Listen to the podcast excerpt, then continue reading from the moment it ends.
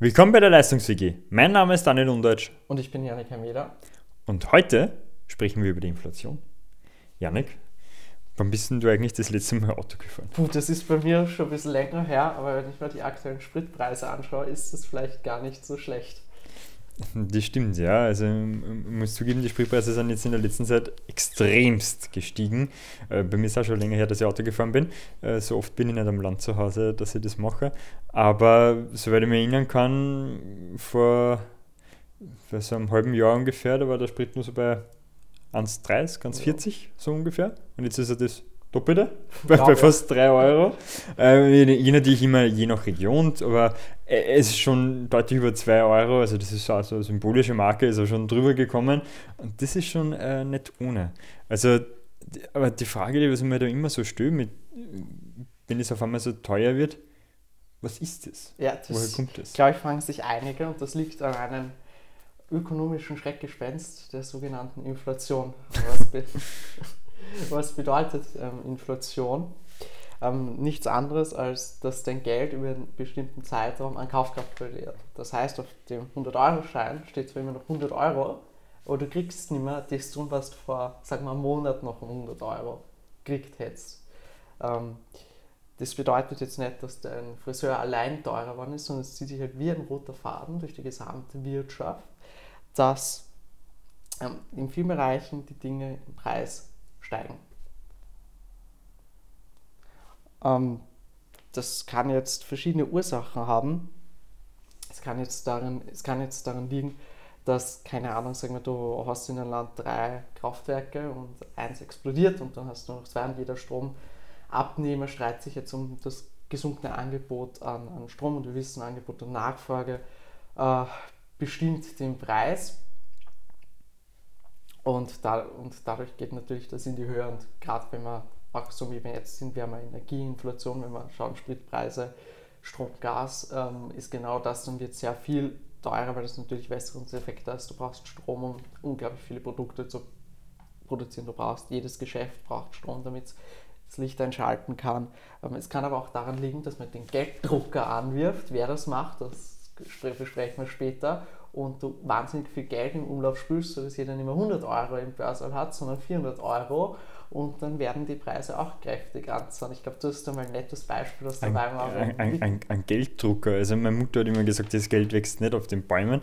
Aber wenn ich mir das so anhöre, wie du das so kurz erklärst, dann denke ich mir schon, ne, das, so, so einen Gelddrucker hätte ich auch daheim, genau, so, so einen Geldesel quasi. Also, wie gesagt, ganz so, ganz so leicht ist es nicht, aber da möchte ich, möchte ich noch. Aber, aber der Janik hat, äh, hat recht, ja, diesen Gelddrucker oder diesen Geldesel, den hat es gegeben, und zwar noch im Ersten Weltkrieg in der Weimarer Republik. Also das war äh, quasi, äh, oder ist heute eben Deutschland, ähm, damals nur in der Ersten Republik, hat ein bisschen anders geheißen, aber ähm, dadurch, dass sie eben den Krieg verloren haben, haben sie äh, an die Gegenpartei so Reparationszahlungen leisten müssen. Und diese Zahlungen äh, waren in exorbitanter Höhe und das Land war eigentlich äh, komplett äh, zerstört in dem Sinn, äh, auch vom, also vom wirtschaftlichen und, und vom, vom städtlichen und so Naja, weiter. die Bombe wo Ah, einschlägt, genau, ist genau. meistens die Produktionsteile hin. Genau, ja, und bis das also mal aufgebaut ist und von der Wirtschaft her irgendwie einmal geleistet werden kann, ähm, ist halt einfach der Geldhahn aufgedreht worden. Und ich meine, der Geldhahn ist schon offen gewesen, äh, bei, wie der Krieg äh, ge gewesen ist, mit äh, Kriegsfinanzierung und so weiter. Aber du kannst ja den Staat nicht ewig äh, einfach nur aus der Druckerpresse betreiben, wenn man das quasi immer so in so Formulierungen hört. Und äh, das hat sich dann natürlich auch ausgewirkt auf die Bevölkerung damals wo es so weit äh, gegangen ist, dass sie diese normale Inflation rübergewandert ist in so eine sogenannte Hyperinflation und am äh, Ende des Tages dann äh, das äh, Brot nicht 3 Euro gekostet hat, sondern halt 10 und in Irgendwann eine Million Mark. irgendwann einmal eine Million Mark. Damals war nämlich äh, kein Euro und auch nicht die deutsche Mark, sondern einfach nur die Mark. Und ähm, die ist natürlich dann raufgaloppiert ins Unendliche. Da gibt es, äh, kann ich empfehlen, ein sehr interessantes Twitter-Profil, das täglich wirklich äh, den US-Dollar-Preis zum Markpreis quasi äh, da einen Vergleich herstellt und dann also so ein bisschen Berichte äh, dazu schreibt, was damals der äh, äh, Notenbanker ähm, von der Reichsbank ähm, quasi dazu gesagt hat und so weiter und wie sie da diese Krise eigentlich gehandelt haben. Ähm, da kann ich nämlich nur kurz ausführen, äh, bildlich besprochen. War das nämlich so, dass äh, die Inflation so schnell raufgegangen ist, äh, dass damals in, in den äh, Fabrikshallen, wo die Männer gearbeitet haben, die haben den Lohn wöchentlich erhalten und die haben am Freitag zum Mittag den Lohn erhalten in einem Umschlag und sie sind schnell rausgelaufen auf dem Hof und haben äh, den Umschlag äh, durch ein Gitter den äh, Frauen mitgegeben, dass die Frauen nur schnell einkaufen haben gehen können, äh, weil die Preise eben so äh, stark angezogen sind. Soweit sieht man glücklicherweise noch nicht, aber da haben wir eine der Hauptursachen für Inflation oder eine der historisch sehr häufigen, wie du sagst, die Druckerpresse wird angeschmissen, sprich die, das, die Masse an Geld, die im Umlauf ist, ist höher als was die Wirtschaftsleistung ist, also was an Produkte, Dienstleistungen ähm, zu erwerben sind. Somit wächst, wächst das halt an mehr Nachfrage, weniger Angebot steigt oder ähm, damit gehen die Preise halt nach oben. Das hat man historisch immer wieder gesehen, schon im alten Rom, mhm. da wenn die Kaiser Krieg geführt haben und es ist die Staatskasse knapp geworden, haben sie die damals noch Goldmünzen, mit denen man bezahlt haben, ähm, einschmelzen lassen und mehr Silber hinzu, hinzugefügt und damit haben sie auch die ähm, Masse an Geld erhö erhöht, nur halt die einzelne Münze war dann weniger wert. Ähm, wie gesagt, häufiger Grund, also es sind entweder, entweder du hast gleichbleibendes Angebot und die, das, äh, die Geldnachfrage, was du da hast, erhöht sich, oder du hast ein Angebot und das nimmt halt ab und die Nachfrage bleibt gleich, weil es führt halt zu Preissteigerungen. Ganz wichtig da ist zu sehen, da steht halt dann nicht, wenn das gesamtwirtschaftlich passiert, die Gier von Unternehmen dahinter, sondern halt ähm, Marktgesetze, denen sich keiner widersetzen kann, auch wenn wir es uns teilweise wünschen würden. Aber jetzt ist halt, äh, glaube ich, eine wichtige Frage, wie misst man Inflation eigentlich? Und ich glaube, dass da du ein bisschen was angeschaut. Genau, die Inflations... Äh äh, wird natürlich äh, immer gemessen, sonst würde man eben diese Kennzahlen nicht haben.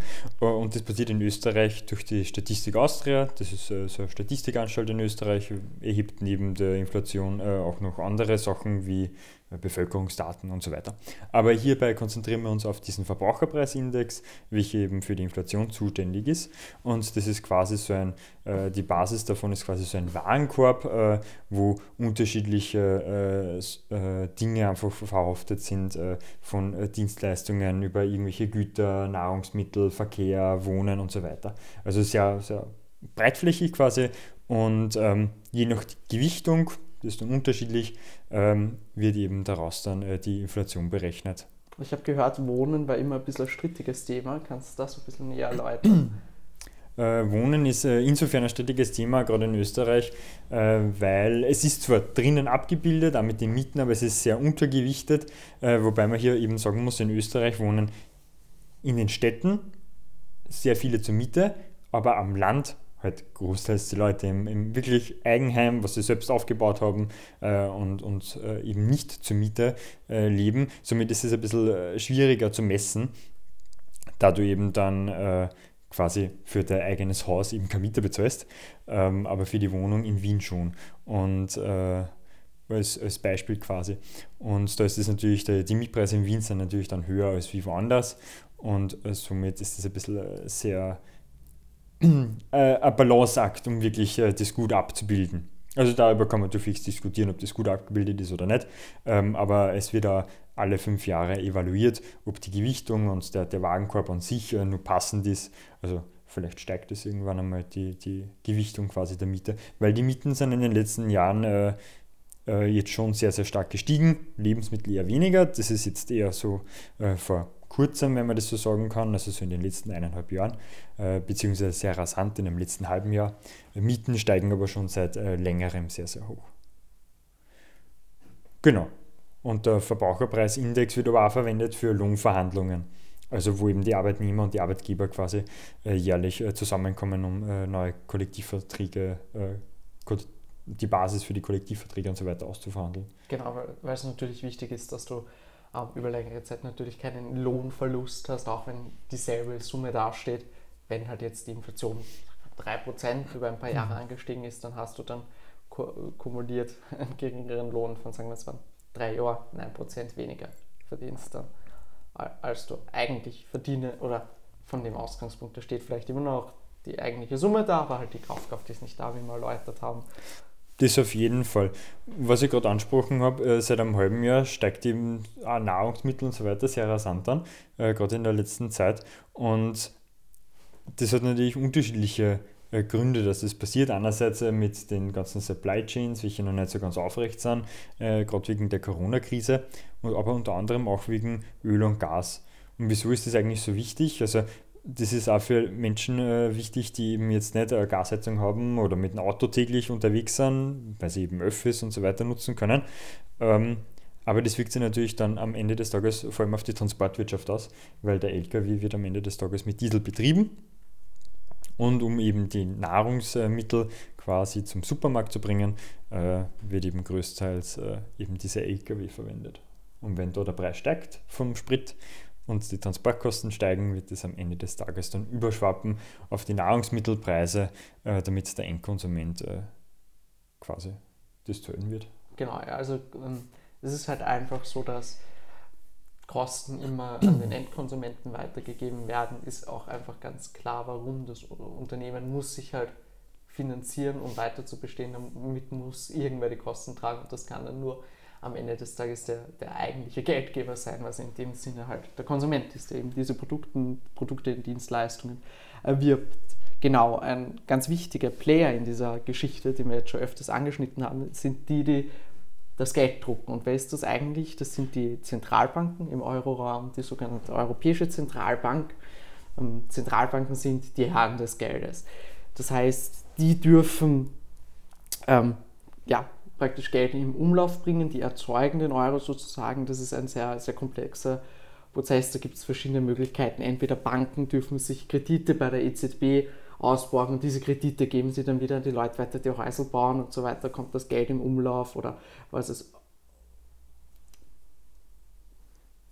kurz, gespro kurz gesprochen, es geht auch darum, du kannst zum Beispiel, Banken müssen sogenannte Mindestreservesätze hinterle hinterlegen.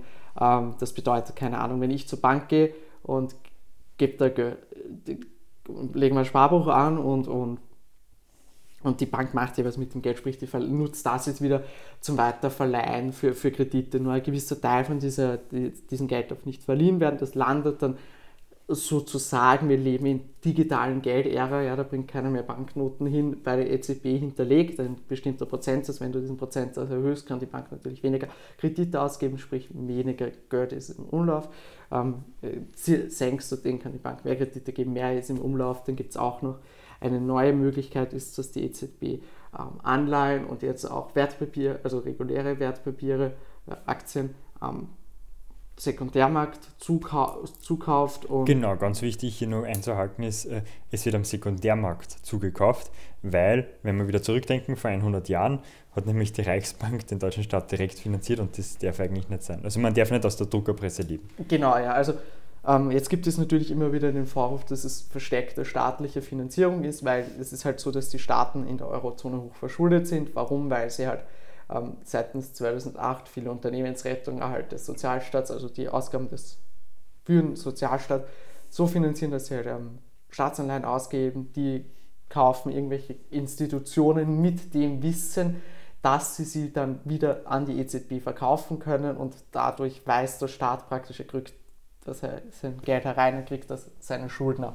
Kann man jetzt sagen, es versteckte ähm, Staatsfinanzierung, das ist aber Diskussion für Juristen und Ökonomen und da gibt es ganz verschiedene Standpunkte. Ein wichtiger Punkt aber an der Sache ist schon, dass die EZB seit der Finanzkrise 2008 das Zinsniveau gesenkt hat. Und das Zinsniveau ist auch ein wichtiger Hebel, ähm, den Geldfluss zu bestimmen. Ähm, warum? Ja, also es gibt den sogenannten Leitzins, das ist der Zinssatz, von dem sich Geschäftsbanken, sprich die Raiffeisen, bei der EZB Geld ausbauen kann. Und dieses Geld kann sie ja dann weiter verleihen, weiter da, damit arbeiten. Und umso höher dieser Zins ist, umso teurer ist das für die Banken, umso weniger werden sie es machen, ähm, umso weniger Geld ist im Umlauf. Sprich, fast schon wieder dasselbe Spiel wie mit dem Mindestreservesatz und, und man hat, die EZB hat, um die Wirtschaft anzukurbeln, immer wieder in den folgenden Jahren ähm, den Leitzins gesenkt, jetzt auch mit Corona, da war er zeitweise sogar negativ oder ist negativ, ähm, nicht für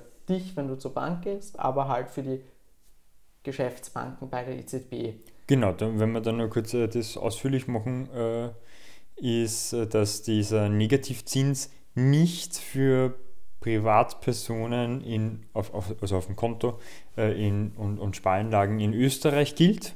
Das ist wichtig zu beachten für Privatpersonen, für äh, geschäftliche, äh, also für juristische Personen im, im Fachjargon, also für äh, Unternehmen. die Unternehmen in dem Sinn, ähm, ist, äh, ist es schon so. Also die würden eben dann negative äh, Zinsen zahlen. Genau. Das ist einfach rechtlich geregelt, dass das nicht sein darf. Soweit ich mich glaube erinnern kann, ist in Deutschland das aber nicht so und da müssten Sparer dann zahlen. Genau, ja, es ist eine, es ist eine rein juristische Regelung, ähm, keine ökonomische. Also es kann durchaus so sein, wenn der Leitzins halt negativ ist, dass dir die Bank sagt, gut, wenn du mir jetzt Geld bei mir hinlegst und ich muss das bei der EZB parken und zahle 1% negativen Zinssatz drauf, das heißt die Bank bezahlt praktisch die EZB, dass sie ihr Geld bei ihr parken darf, musst du das dann auch. Ja? Ähm, das hat halt, jetzt sind wir dabei, ähm, warum schadet mir Infl Inflation ein bisschen bei dem Thema schon angekommen. Ein Punkt ist halt ganz klar, wenn wir diese Consumer Price, also die Konsumgutinflation haben, Ga Essen, Gas, äh, Energiekosten, solche Dinge, dann ist es ganz klar, ich zahle einfach mehr für, mein, für meine Lebenskosten. Dann gibt es aber noch eine andere Inflation, die sogenannte Vermögenswertinflation. Was bedeutet das? Wenn du sehr viel Geld im Markt hast, ähm, dann wird das, so ist eigentlich auch die Rechnung der EZB natürlich dazu genutzt, um zu investieren. Das kurbelt die Wirtschaft an. Das führt aber dazu, dass halt, keine Ahnung, die Leute Geld in Wertpapiere stecken, Geld in Immobilien stecken, weil sie billige Kredite bekommen, mit denen sie folgendes erwerben können, speziell Immobilien, und der Preis davon schießt in, in die Höhe. Das bedeutet allerdings, dass halt für Leute, die sehr viel Geld haben, die können sich das ankaufen oder Institutionen, die viel Geld haben, machen dann gute Gewinne durch die Preissteigerung. Leute, die weniger Geld haben, fallen ein bisschen durch den Rost. Und ein großer Punkt ist auch, ähm, in Österreich sparen, die, sind wir eine Sparbuchnation. Wir haben, glaube ich, um die 4 Milliarden am Sparbuch, sogar ein bisschen mehr.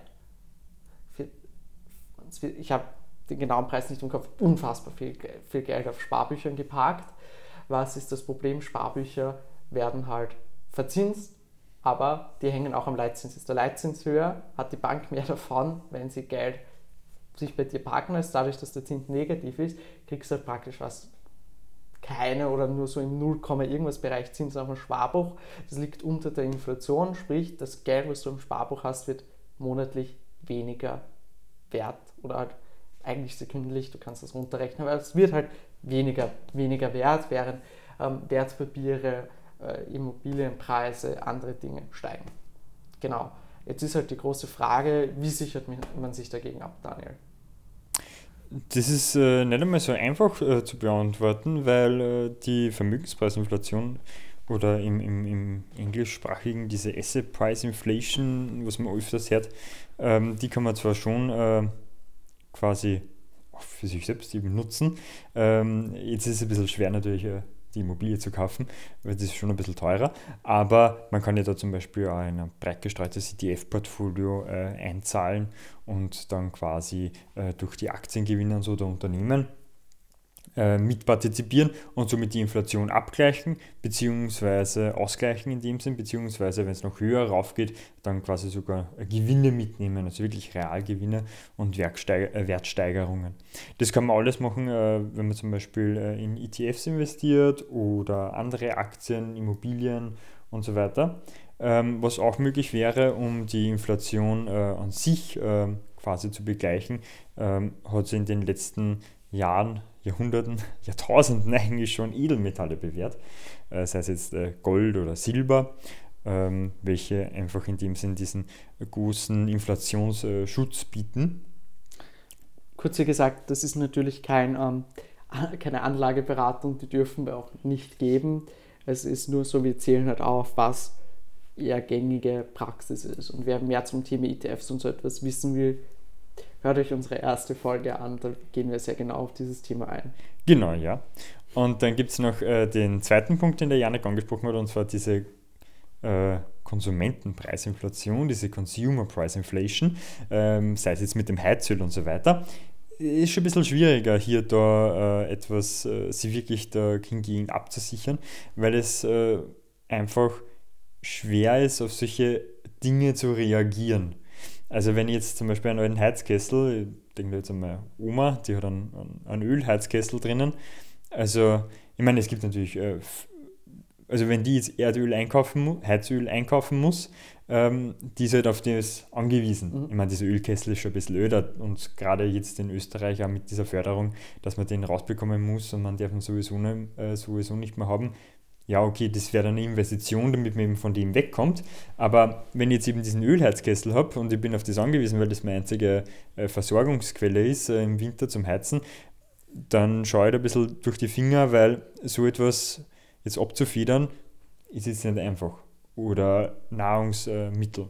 Das Problem bei der Inflation ist immer, am Ende des Tages trifft es immer die, die ökonomisch, ähm, also die, die vom Gehaltstechnischen her, die schwächsten Personen äh, in, in dem jeweiligen Land, weil einfach die äh, gerade bei den Grundbedürfnissen, sei es jetzt Mieten, Heizen, äh, und, und Nahrungsmittel und so weiter, wenn genau in, zu diesen Punkten die Inflation jetzt äh, richtig draufschlägt, das sind halt einfach am Ende des Tages die größten Verlierer dabei. Genau. Also wenn jetzt irgendeine Yacht um eine Million teurer wird, dann interessiert mich das weniger, als wie wenn jetzt mehr Milch um 30% teurer wird. Dazu muss man auch sagen, umso vermögender die Leute sind, umso weniger sind sie, sind sie halt abhängig von den Gehaltszetteln. Es gibt ganz, ganz wenig Personen, die wirklich ein Gehalt von einer Million haben, die also das auf ihren Gehaltszettel oben stehen haben, sondern die meisten haben irgendwelche, wie wir erwähnt haben, Vermögensgesetz, Aktien, den gehört eine große Firma, keine Ahnung, die besitzen, wenn wir an Jeff Bezos denken, der hat hier seine Milliarden nicht am Konto liegen, sondern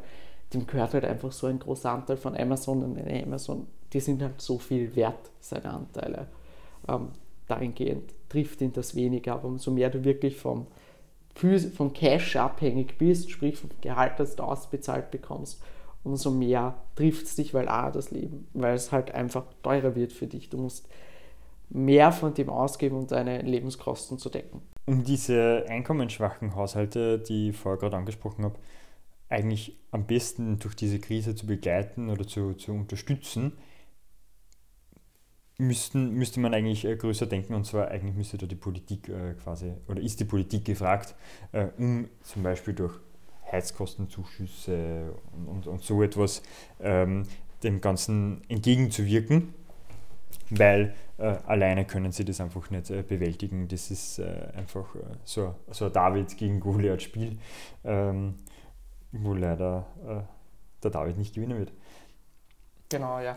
Also das ist auch vermutlich die beste Maßnahme, die man momentan treffen kann. Sie ist nämlich vor allem eins, sozial treffsicher. Sie geht genau an die, die es brauchen solchen Situationen werden dann immer die Rufe nach zum Beispiel Preisdeckelungen groß, was halt ökonomisch nicht sinnvoll ist, weil du kannst zwar schon ein Gesetz schreiben, dass die Miete nicht mehr betragen darf oder der Preis fürs Brot nicht mehr betragen darf als das und das, das ändert ja aber nichts an der Marktmechanik dahinter, die den Preis auftreibt. Das heißt jetzt dann nur, dass du ähm, die Wohnung nicht mehr loskriegst. Bleiben wir mal bei dem Beispiel, den Preis, den du eigentlich verlangen müsstest, um kostendeckend zu sein und auch einen Gewinn zu haben. Und Gewinne sind auch aus gewissen Gründen ökonomisch einfach wichtig, weil sie sagen da, dass du etwas machst, das, das die Leute haben wollen, deswegen machst du einen Gewinn, also du weißt dann, was du anbieten musst. Und das führt dann einfach dazu, dass halt keine, keine Wohnung, also dass das Angebot noch mehr zurückgeht und verknappt, verknappt es halt dann noch mehr und die Problematik wird mehr wie man aber eigentlich die Inflation äh, auch noch entgegenwirken kann, wäre, äh, wir haben vorhin angesprochen mit der äh, Europäischen Zentralbank, dass diese in dem Sinn diese Nullzinspolitik hinter sich lässt und eben die Zinsen äh, anhebt. Da ist aber die EZB äh, gerade in ein bisschen einer Zwickmühle, ähm, weil die Euro-Staaten sehr, sehr stark verschuldet sind. Und wenn man jetzt die Zinsen anheben würde, dann äh, müssten quasi die Euro-Staaten sehr, sehr viel mehr zurückzahlen und das könnte dann so ein Problem sein, Problem werden, äh, dass eben äh, sie die Staaten dann quasi in den, äh, in den Staatsbankrott wandern, im schlimmsten Fall. Und ähm, da müsste man dann eher, das ist dann wieder größer gegriffen, eigentlich müsste man dann sagen, äh, um am Ende des Tages die Zinsen anzuheben, äh, müssten halt einfach die einzelnen Staaten äh, diverse äh, Vorschläge äh, vorlegen, Papiere vorlegen, wie sie eben ihre Schulden äh, abbauen.